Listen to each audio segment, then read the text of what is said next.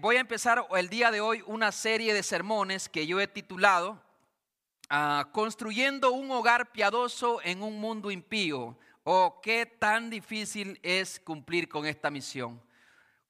Construir, edificar un hogar piadoso, una familia piadosa en un mundo impío. Sería más fácil construir un hogar impío en el mundo impío y es lo más común. O sería más fácil también construir un hogar piadoso en un mundo piadoso. El tema es construir algo bueno en medio de tanta corrupción, en medio de tanta basura y tratar de mantenerlo saludable. Es un desafío grandísimo que sin la gracia del Señor es imposible de lograrlo. Y voy a empezar diciendo lo siguiente. El decimosexto presidente de los Estados Unidos, un hombre llamado Abraham Lincoln, dijo una vez, que la fortaleza de una nación está en los hogares de su gente. La fortaleza de una nación, como presidente él hablando, la fortaleza de una nación está en los hogares de su gente. Yo pensaría también, como pastor, y por lo que enseñan las escrituras, que la fortaleza de una iglesia está en los hogares de su gente. La fortaleza de una escuela, de una, cualquier institución humana, depende de la calidad de hogares que nosotros estemos construyendo, del tipo de hijos que le estamos heredando al mundo. De eso depende la calidad de una nación o la fortaleza de una nación, de una iglesia o de una sociedad.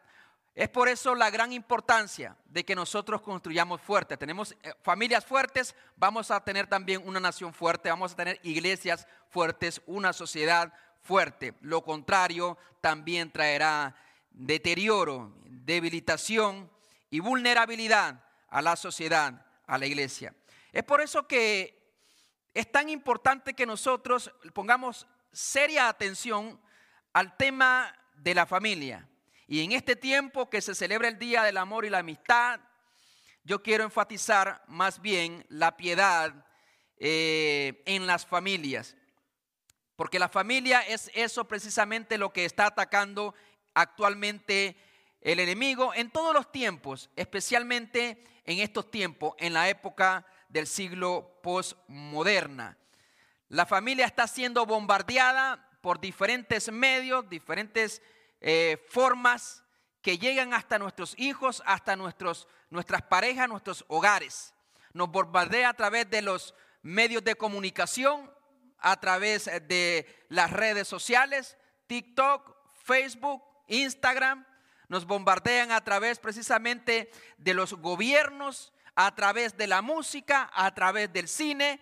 Y todas estas instituciones u organizaciones conspiran en contra de la misma familia. Por lo tanto, nosotros necesitamos reconocer que estamos siendo atacados, fuertemente atacados como sociedad, hay un plan estratégico para destruir a la familia en el modelo bíblico, en el modelo tradicional. Existe toda una estrategia y se han unido incluso los grandes sistemas, las grandes potencias para destruir el núcleo familiar. Se está redefiniendo lo que es el matrimonio, por ejemplo. Es la base de la familia.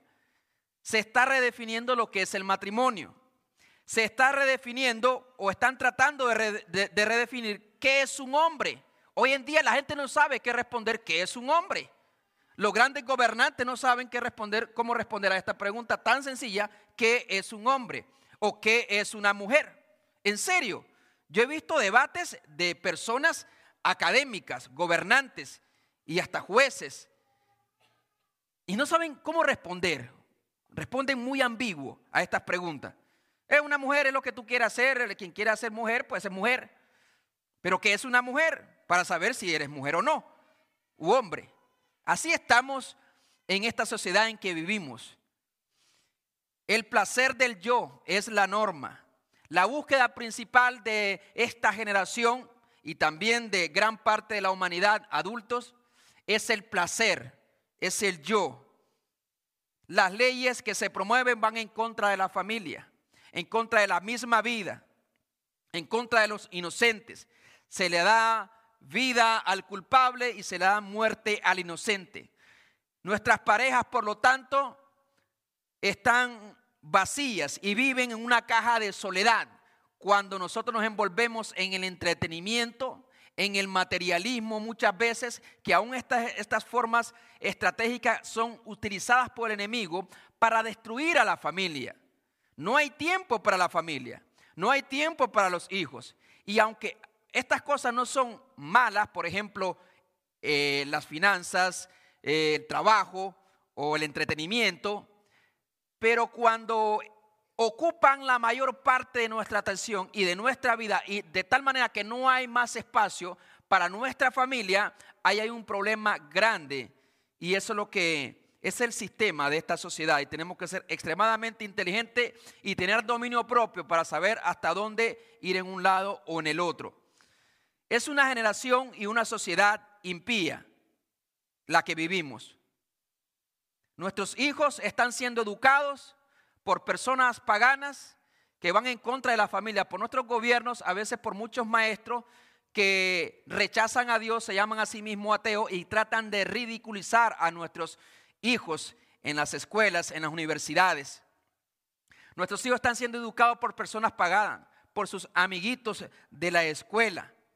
Están siendo influenciados por esos llamados influencers de las redes sociales.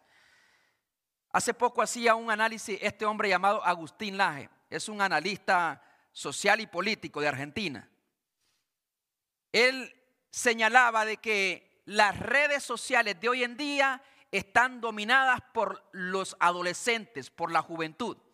Si los jóvenes dejan de utilizar las redes sociales, por ejemplo, si dejan de utilizar Facebook, queda desfasado y entonces toma lugar TikTok, entonces toma lugar Instagram y otras cosas. O sea, la juventud, los adolescentes. Y entonces, ¿qué está haciendo esta generación? Eh, ¿Qué le interesa en realidad? Mirar cómo un niño le pega a un perro y sale corriendo. Esas son las cosas que está viendo, en realidad. Eh, están viendo cualquier tipo de bobería en las redes sociales y se pasan el tiempo. Entonces, ¿qué? Los que controlan las redes le van a dar a, nuestra generación lo que nuestra generación pide para poder mantener a flote, para, para poder mantener activa eh, su negocio y esas redes sociales.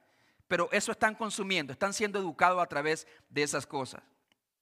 Así es que voy a encomendarme a las manos del Señor para abordar estas cinco semanas. El día de hoy hablaremos acerca de construyendo en un mundo impío. Quiero enfatizar la realidad de este mundo caído, de nuestro corazón caído en pecado. En segundo lugar, vamos a hablar de los fundamentos de un hogar piadoso. ¿Cuáles son esas bases que pueden sostener a nuestra familia en un mundo impío? En tercer lugar, vamos a dar algunos principios bíblicos de un hogar piadoso, cosas prácticas. Y ahí vamos a traer a nuestro hermano César García, que de hecho va a estar aquí predicando el 18 de febrero. Yo no estaré porque voy a estar predicando en otro lado también. Eventualmente el cuarto tema tratará de los roles bíblicos en un hogar piadoso. ¿Cuál es la función de papá? ¿Cuál es la función de mamá? ¿Y cuál es la función también de los hijos en el hogar si los hay? Y por último, cómo resolver conflictos en un hogar piadoso, porque aunque tratemos de construir un hogar piadoso, siempre vamos a enfrentar conflictos en nuestras vidas. Así que en esta mañana hablaremos bajo este tema construyendo un hogar piadoso en un mundo impío. Y el tema de hoy, construyendo en un mundo impío. Así es que abra conmigo su Biblia en Tito capítulo 2. Vaya conmigo a Tito capítulo 2. Tito capítulo 2. Versículos del 11 al 15. Tito capítulo 2, versículos 11 al 15. ¿Lo tenemos, hermanos? Gloria a Dios. Tito 2, 11. Dice la palabra del Señor, porque, porque la gracia de Dios se ha manifestado para salvación a todos los hombres, enseñándonos que renunciando a la impiedad marque esa palabra, impiedad y a los deseos mundanos, vivamos en este siglo sobria, justa y piadosamente, aguardando la esperanza bienaventurada y la manifestación gloriosa de nuestro gran Dios y Salvador Jesucristo, quien se dio a sí mismo por nosotros para redimirnos de toda iniquidad y purificar para sí un pueblo propio, celoso de buenas obras. Esto habla y exhorta y reprende con toda autoridad y nadie te menosprecie. Vamos a orar. Venimos ante ti, oh Dios, reconociendo que tú eres un Dios soberano, misericordioso, y a ti rendimos todo honor, gloria y alabanza. Dios mío, si ha llegado alguna familia necesitada de ti, si ha llegado alguna familia envuelta en la impiedad, que en este tiempo, Señor, puedan acercarse a ti con un corazón arrepentido y que podamos asumir el compromiso de construir un hogar piadoso a pesar de vivir en un mundo impío. Ponemos nuestras vidas, nuestras familias en tus manos, en Cristo Jesús. Amén y amén. ¿Pueden sentarse mis hermanos?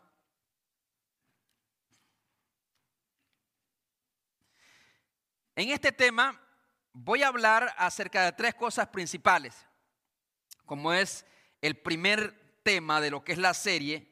Entonces vamos a ir de lo general, a como suele, solemos hacer, a lo específico. Entonces, lo general vamos a, enseñarlo hoy. Vamos a meditar en las escrituras eh, en tres partes. Primero, el perfil de un hogar piadoso. Porque yo estoy hablando de un hogar piadoso, pero quizás algunos no sabemos específicamente qué es un hogar piadoso. Por lo tanto, no vamos a llegar en ningún lugar. Luego vamos a hablar también de la realidad de una sociedad o de un mundo impío, la impiedad del mundo. Y por último, la impiedad del corazón. Tres cosas importantes. El perfil de un hogar piadoso, la impiedad del mundo, que está fuera de nosotros, y la impiedad del corazón que está dentro de nosotros. Y por eso la gran batalla y lucha y el arduo trabajo que tenemos que poner para poder construir un hogar piadoso en un mundo impío. Así es que vamos a hablar de la primera parte, el perfil de un hogar piadoso.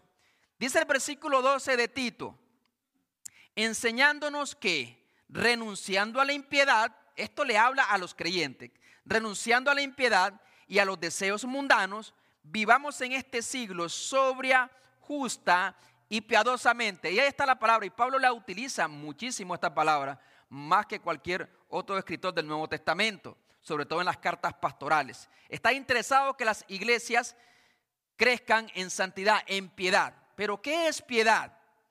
En, griego es eusebos. Es reverencia o devoción apropiada. Esto es importante y he marcado la palabra apropiada. Reverencia o devoción apropiada a Dios, produciendo una conciencia práctica de Dios en todos los aspectos de la vida. Otros agregan que es vivir en el temor y la reverencia en una actitud de adoración constante a Dios. En eso gira una familia piadosa.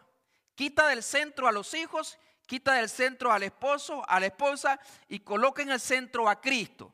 De tal manera que nuestras vidas giren en torno a una persona y es la persona de Jesús. Por lo tanto, es la reverencia o devoción apropiada.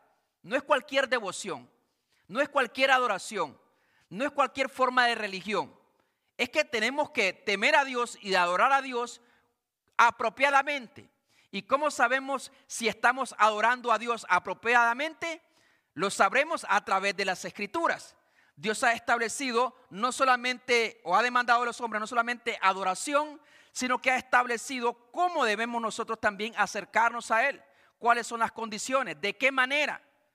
Los hijos de Aarón, por ejemplo, ofrecieron a Jehová fuego extraño, dice la Biblia. Ofrecieron a Jehová, estos eran sacerdotes que ofrecían sacrificio a Jehová. Fuego extraño. Es decir, una ofrenda, un sacrificio que Dios no había mandado. ¿Y sabe qué pasó a estas dos personas, a estos dos hijos de Aarón? Murieron. Porque no solamente es decir, estoy adorando a Dios, es la manera en cómo lo estamos haciendo, la forma, la actitud con la cual lo estamos haciendo. Si estamos respetando la palabra de Dios, los principios bíblicos, como he dicho, la iglesia menos es un lugar para hacer cualquier tipo de circo o payasadas para entretener a las personas y, de, y permitir que ellas vengan. Dicho sea de paso, yo pensé que algunos no iban a volver después del sermón del domingo pasado, porque era uno de los, de los, sermones un poquito más fuertes. Niégate a ti mismo, renuncia a tu hijo, renuncia a tu sueño, renuncia, negación, muerte al yo, para que Cristo pueda vivir. Pero yo creo que aquí hay un buen grupo de personas que escuchó la palabra de Dios y aún volvió. Por lo tanto, adorar a Dios tiene que ver con una actitud, pero también con la manera y respetando los principios, la, ley de Dios que Dios ha establecido en su palabra. No solamente es tener buenas intenciones o sentir algo aquí bonito en mi corazón. No solamente es tener una familia que aparentemente sea una buena familia, moralmente sea una buena familia. Hay mucha gente que moralmente son un ejemplo para nuestra sociedad. Vivir piadosamente no solamente es tener buena ética o buena moral. Hay muchos moralistas allá afuera en realidad que no van a una iglesia, que no pertenecen a ninguna religión, que hasta se pueden llamar ateos y viven una vida moralmente que puede ser hasta un modelo a seguir. Y aparentemente tienen una vida, una familia estable. Una persona piadosa no solamente vive bien, éticamente y moralmente, sino que vive en el temor de Dios y con un sentido de adoración a Dios. Entonces, la meta nuestra es construir un hogar que viva consciente de Dios y en el temor de Dios, en reverencia a Dios, heredar estos principios a nuestros hijos, que como pareja estemos tratando de reverenciar a Dios en la manera en cómo yo trato a mi pareja, en la manera en cómo yo le hablo a mi pareja, en la manera en cómo ella me habla a mí, a la luz de las escrituras. Porque si vamos a reducir la adoración a un servicio dominical, hemos llegado a ser peor que los ateos, porque al menos los ateos dicen que no tienen Dios. Y si nosotros reducimos la religión no nada más al servicio dominical, estamos perdiendo de vista todo lo que tiene que ver con la vida cristiana. Por eso yo sigo creyendo con todo mi corazón que la base de un matrimonio o de una familia fuerte es el Evangelio, Cristo. Cuando mi esposa y yo nos dedicamos a honrar a Cristo y a construir un hogar piadoso para la gloria y la honra de nuestro Dios, Dios va a ir moldeando nuestras vidas. Dios va a ir transformando nuestras vidas. Donde había gritería, ya no va a haber gritería. O al menos trabajaremos fuertemente para moldear nuestra vida, nuestro carácter. No nos esconderemos detrás de aquel escudo que usan muchos. Es que así soy yo. Así le dice su pareja muchas veces. Así soy yo, esto es hereditario, lo traigo, lo traigo ya en, mi ADN. Puede que así seas tú, puede que sea tu personalidad o tu temperamento, pero tú tienes que moldearte de acuerdo a lo que las escrituras enseñan que debemos de ser y hacer. Y eso se puede moldear, se puede cambiar. De otra manera, pues todos tendríamos una excusa. O es que mi bisabuelo y mi abuelo y mi padre todos eran bipolares. Entonces yo soy bipolar. No puedo hacer nada. Pero cuando vas con tu jefe te portas bien. Ah, qué lindo el bipolar. ¿Viste cómo se portó bien con su jefe? No le habló como le habló a su esposa. ¿Por qué lo hiciste? Porque tuviste dominio propio. Ah, entonces no es una enfermedad. Porque si yo tengo dolor de cabeza, yo, tengo, yo estoy enfermo ahora mismo, también voy a estar enfermo delante de, de cualquier persona. No lo puedo cambiar, no lo puedo alterar.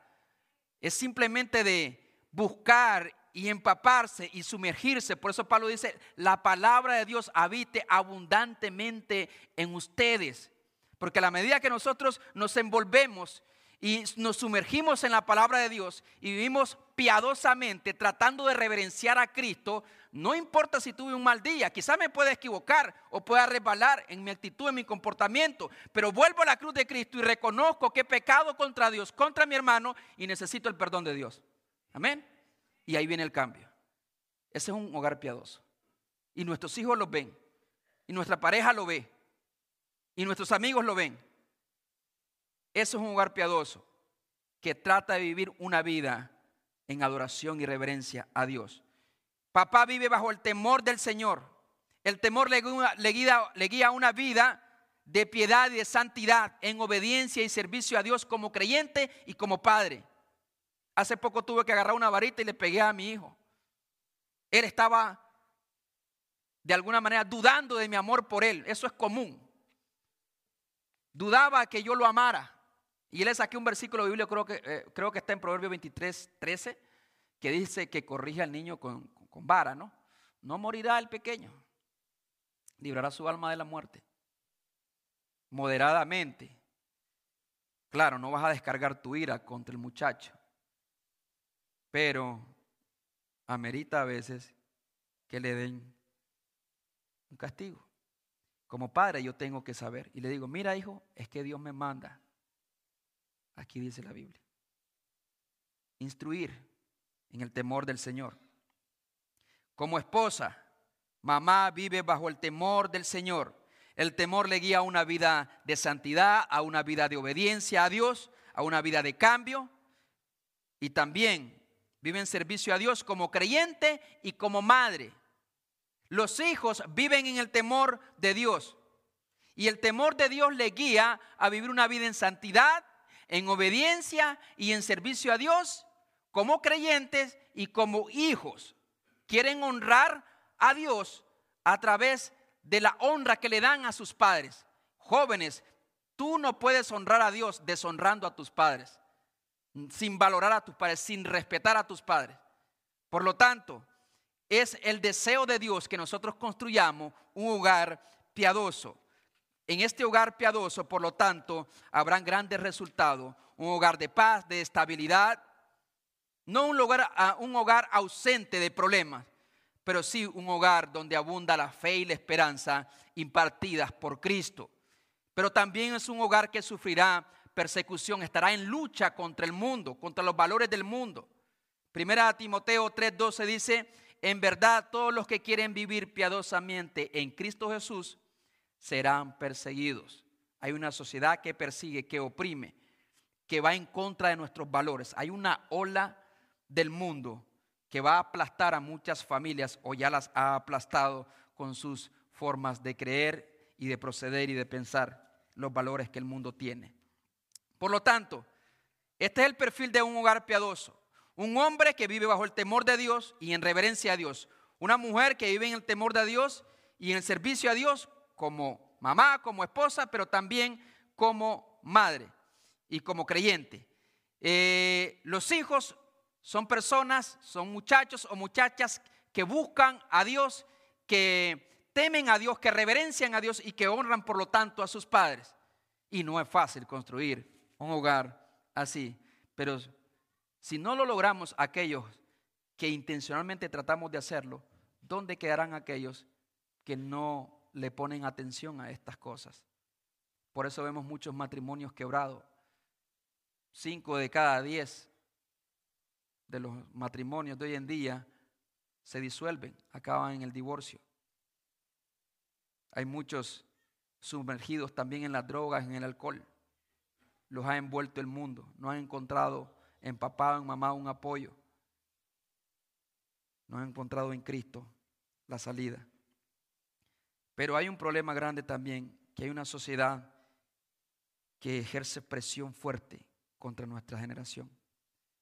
Mire lo que dice la palabra del Señor allá en Génesis 7, 1.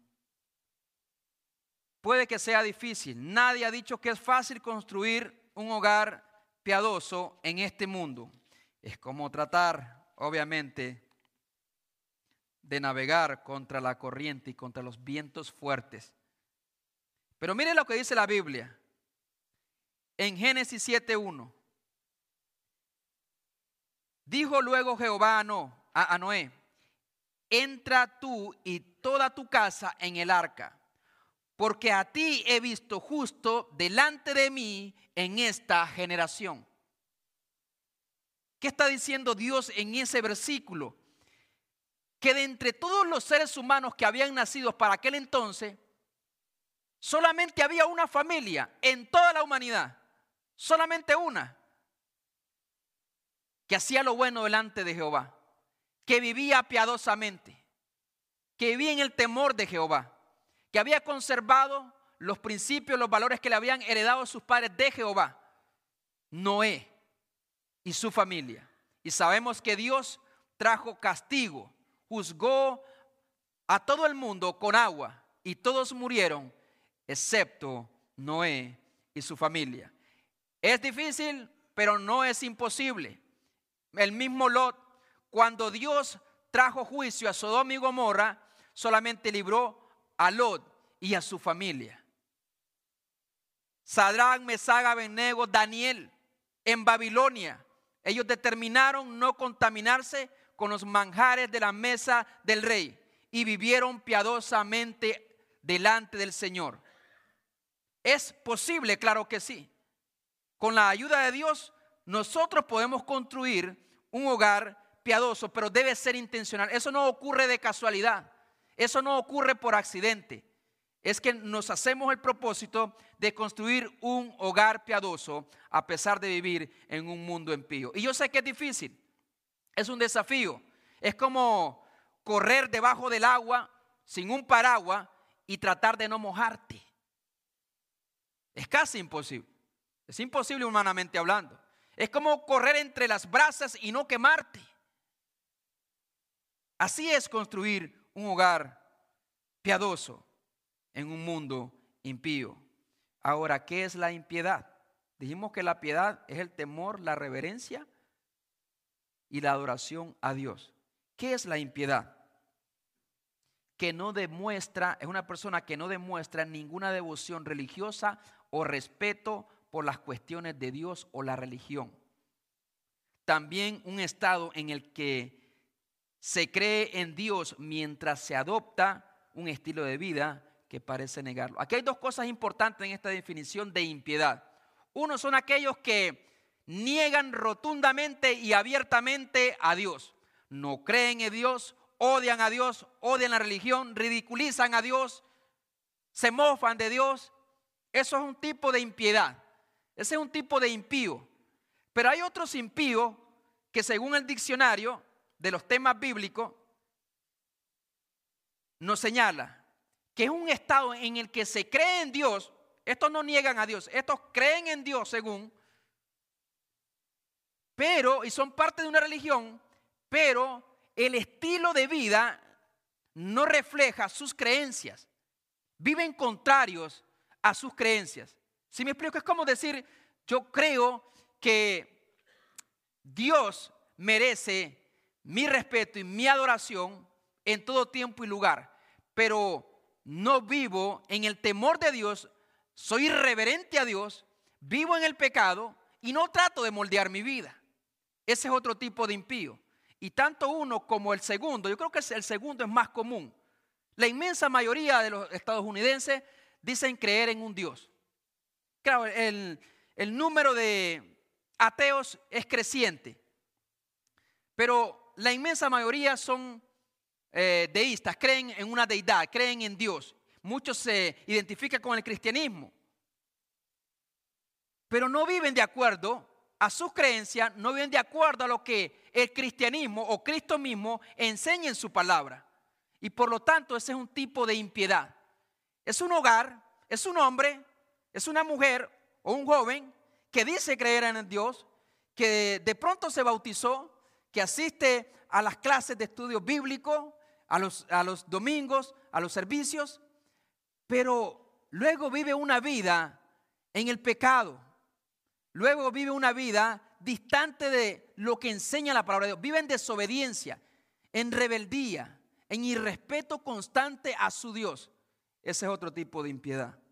Y por lo tanto, vamos heredando una especie de impiedad a nuestra familia, porque es más fácil heredar la impiedad, porque se da por naturaleza, que heredar la piedad. La Biblia dice en 2 Timoteo 3, vaya conmigo a 2 Timoteo capítulo 3, 2 al 5.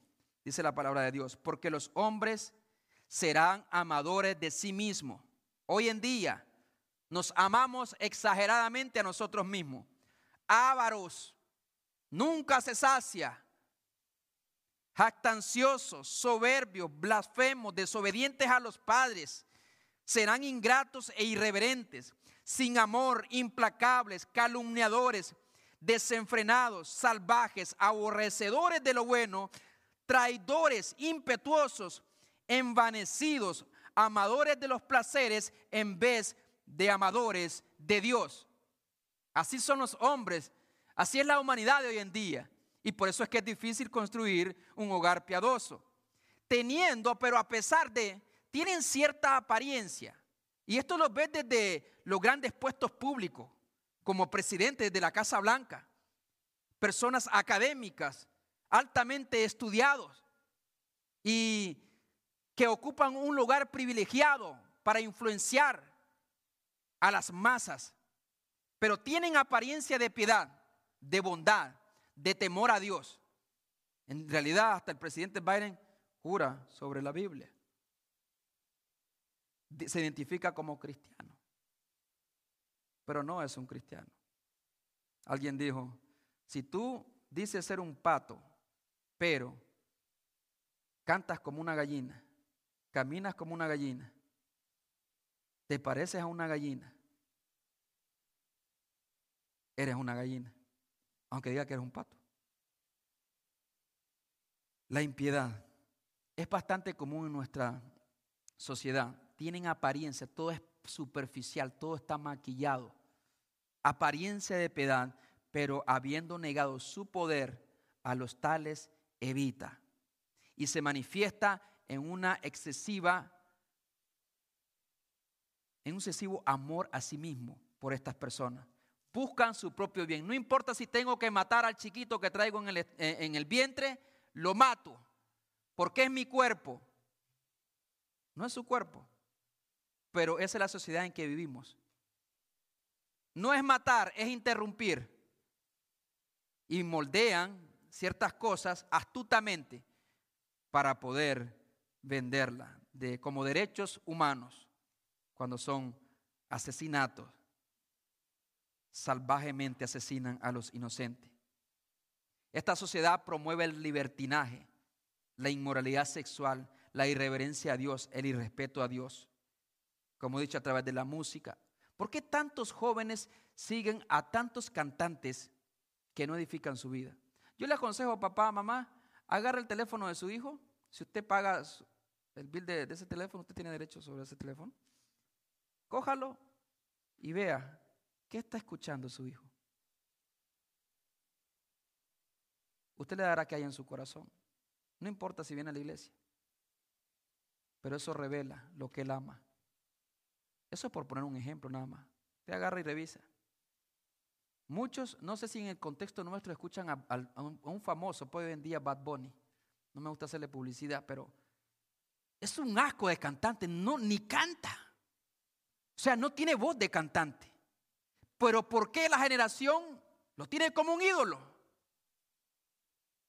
Rompiendo récord, vendiendo álbumes, millones de millones de dólares. Porque le da lo que la generación pide sexo, inmoralidad, droga, muerte y sexo, inmoralidad, droga y muerte. Le, deja saber dónde está el corazón de nuestra generación para que puedan promover.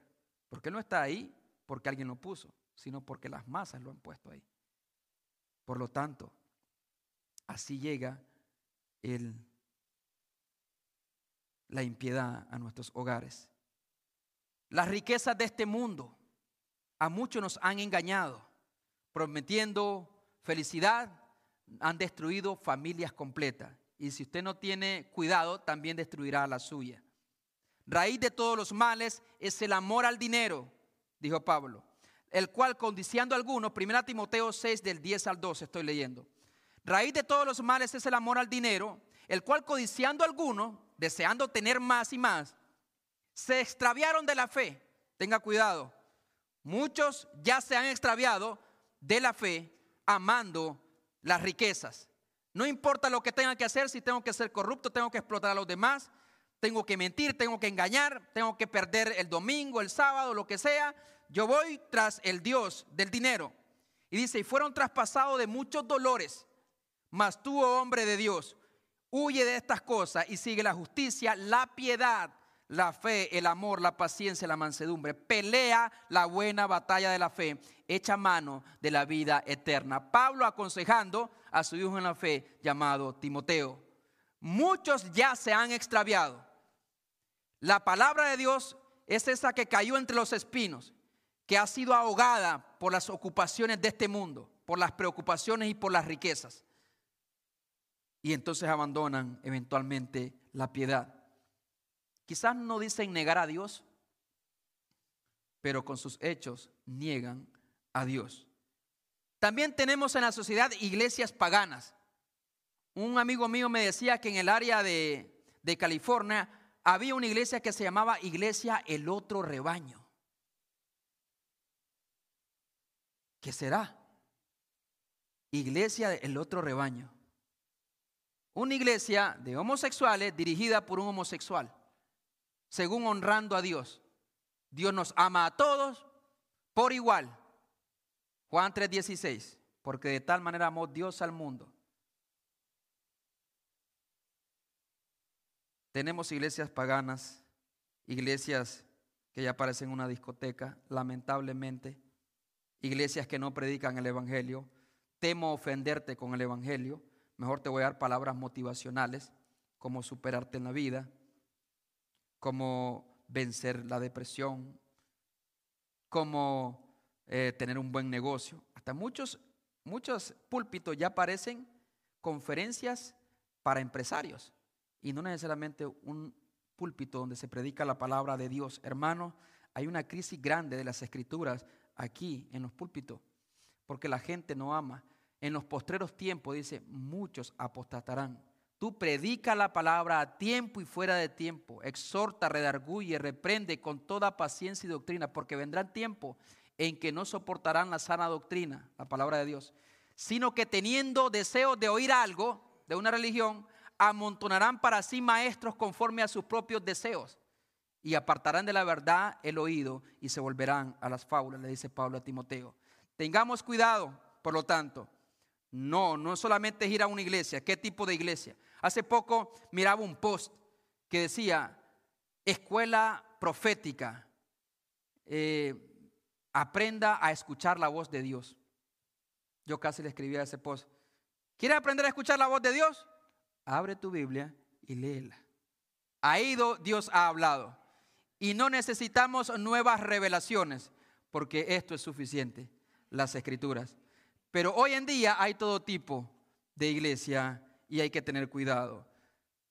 Y si nosotros hay una deficiencia como iglesia, también tenemos que corregirla, también tenemos que encauzarla.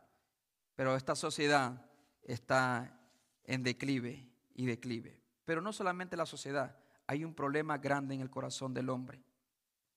Ahora afinemos el lente en esta última pequeña parte y miremos el corazón del hombre, que ahí es donde está la raíz de todos los males al final. Romanos 5:12 dice, por tanto, como el pecado entró al mundo por un hombre y por el pecado la muerte, así la muerte pasó a todos los hombres por cuanto todos pecaron. La, el pecado entró al mundo por un hombre. Allá en el Edén, la mujer fue seducida. El primer pecado fue por la intervención de Satanás, la primera impiedad. El primer hombre, la primera mujer que pecaron contra Dios fue por la intervención de Satanás en el huerto del Edén. Pero el segundo pecado, que usted lo ve registrado en las escrituras, la muerte de Abel.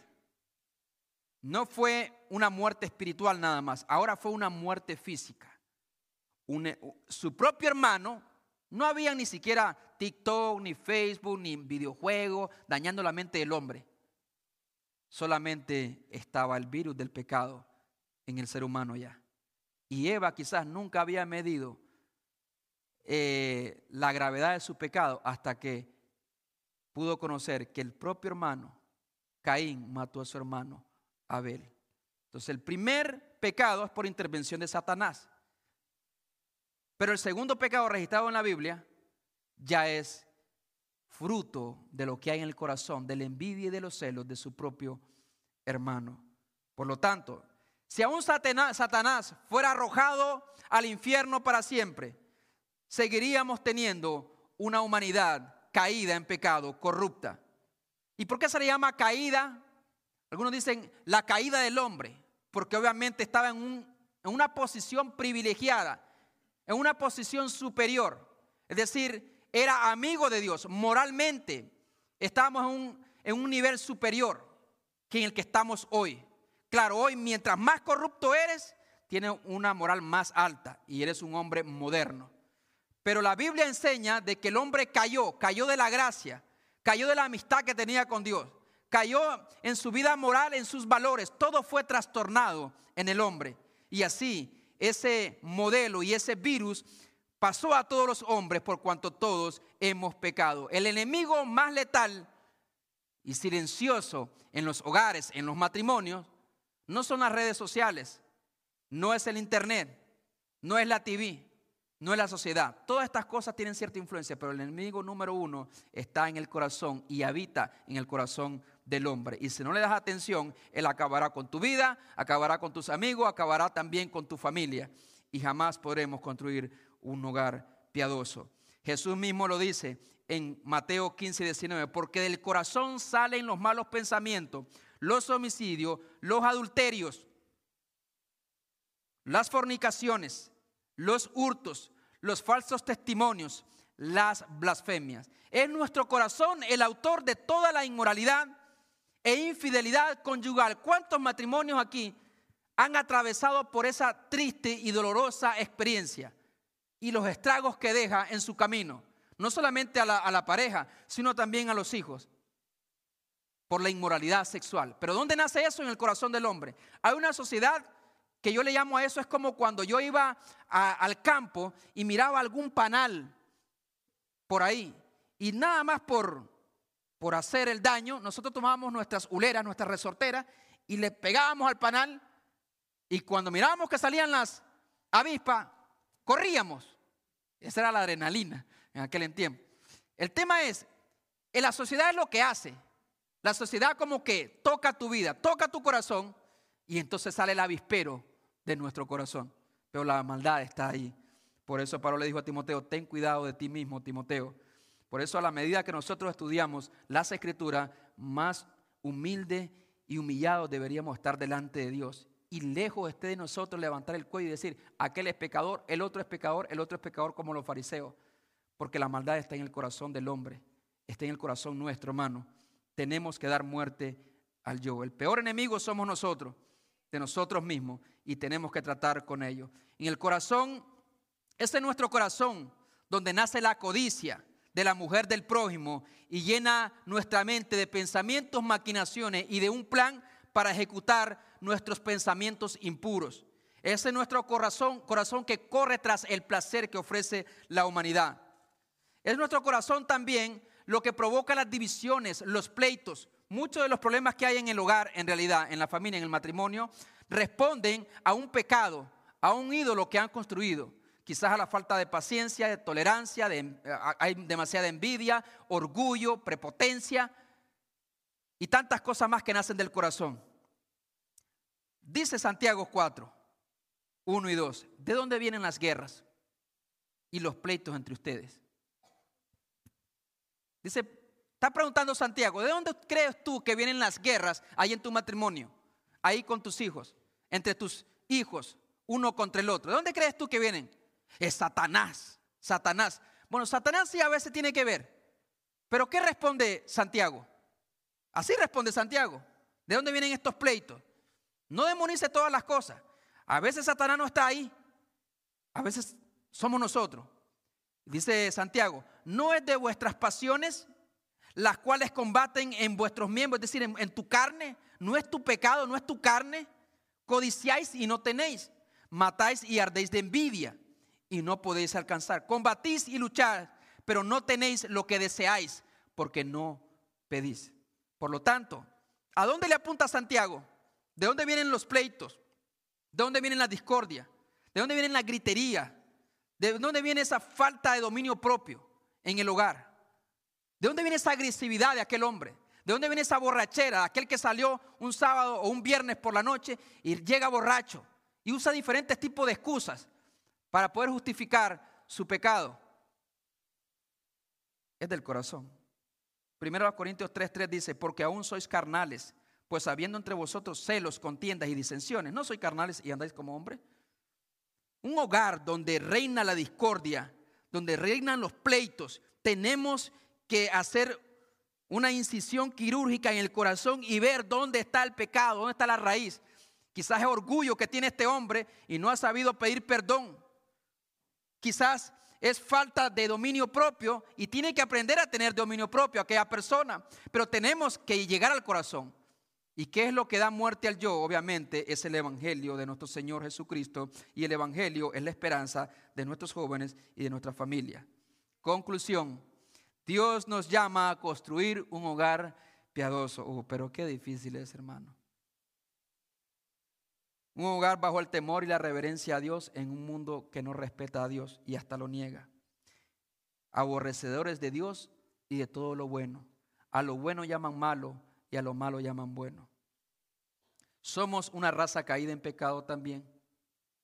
En nosotros habita el mal, dice Pablo. Esto es en mi carne, no habita el bien, sino el mal. Porque a veces quiero hacer lo bueno y no hago el bien que quiero, sino el mal que no quiero. Eso. Hay una, hay una lucha grande. La única esperanza para tu familia y para mi familia es volvernos a Dios de todo corazón. Ayer hablaba con una persona como a las 2 de la mañana y me decía,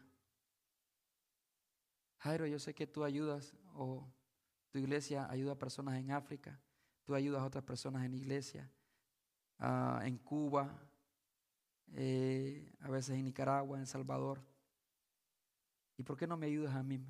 Al principio pensé que era una ayuda financiera y traté de indagar, pero ¿a qué te refieres? Y llorando me decía,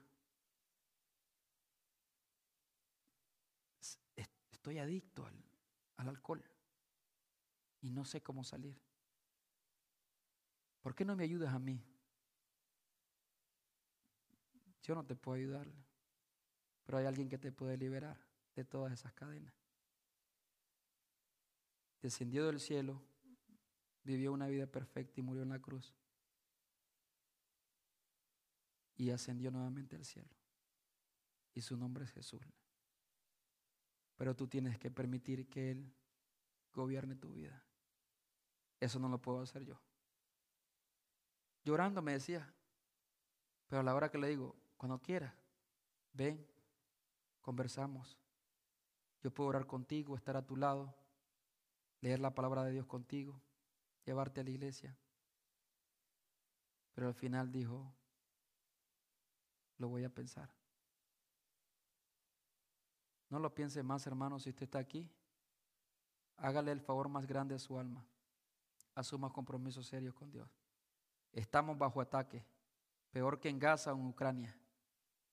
Y el enemigo no tendrá piedad. Ni de tu pareja, ni de tus hijos. No puedes jugar a la iglesita. A ir un domingo, levantar mis manos y decir, te amo, Señor. Llegar a casa, maltratar a tus hijos, maltratar a tu esposa, tirar la Biblia a un lado, que después el domingo no sabe ni a dónde está. Andas buscando. No vas a ganar esta batalla. Necesitamos construir un hogar piadoso y eso tiene que ser intencional. ¿Y sabe dónde empieza? Empieza contigo. Joven, empieza contigo. Dios tiene una responsabilidad para ti como joven. ¿Qué sabemos si Dios va a hablar a tus padres a través de ti? A tu mamá a través de tu piedad a Dios. Dile, incomoda a tus padres. Papá, ¿por qué nosotros hablamos de esta forma? Papá, ¿por qué tú tratas a mi mamá de esta manera? Mamá, ¿por qué tú tratas a mi papá de esta forma? ¿Es eso una actitud piadosa? ¿Es eso reverente? ¿Eso es adoración a Dios? ¿O es respeto a Dios? O usted, hombre de casa, usted es el que dirige el barco. ¿hacia dónde lo va a llevar? Muchos lo están llevando a un precipicio. Mientras le dicen a su hijo, ve por allá, hijo, es el camino del Señor. Luego lo toman de la mano y lo llevan al precipicio con sus acciones. Oh, yo no quiero estar el día que esté delante de Dios. Pero hoy estás aquí y hay oportunidad. No vas a poder construir un hogar piadoso si no asumes un compromiso de verdad con Cristo. Ni usted, hermana o hermana, mujer que está aquí, necesita de la gracia de Dios para poder guiar a sus hijos, tener paciencia con ellos, apartar el tiempo para estar a su lado y guiarlos al camino del Señor. Aunque su esposo no merezca gracia, la gracia no es merecer, es algo que damos nosotros. De gracia recibimos, damos gracia. ¿Y qué es gracia? Es tratar a las personas de manera en como ellos no merecen. Y Dios quiere que seamos personas de gracia. Pero aquí estamos, muchas familias, y le doy gracias a Dios porque hay varios que pueden escuchar esta palabra. Porque quizás sea la palabra que pueda salvar tu familia y tu matrimonio. Pero tenemos que dar un paso de fe. Vamos a orar al Señor. Querido Dios y Padre que estás en los cielos, bendice nuestras vidas. Te agradecemos por tu palabra, que es como una luz, como un faro, Señor, para aquellos que navegan en alta mar y no saben dónde ir. Sabemos, Padre eterno, que ese faro nos guía a un puerto seguro. Por eso, Dios, te pido que bendigas a cada familia, cada matrimonio, cada hijo, cada joven, cada jovencita, que tu Espíritu Santo les muestre, les guíe a una vida piadosa. Te suplico, oh Dios, que traigas un renuevo espiritual a cada familia, a cada matrimonio en este lugar. Sometemos nuestra vida y nuestra voluntad a tu palabra y a la dirección que nos da tu Espíritu Santo. En Cristo Jesús. Amén. Y amén. Denle un fuerte aplauso a Cristo Jesús.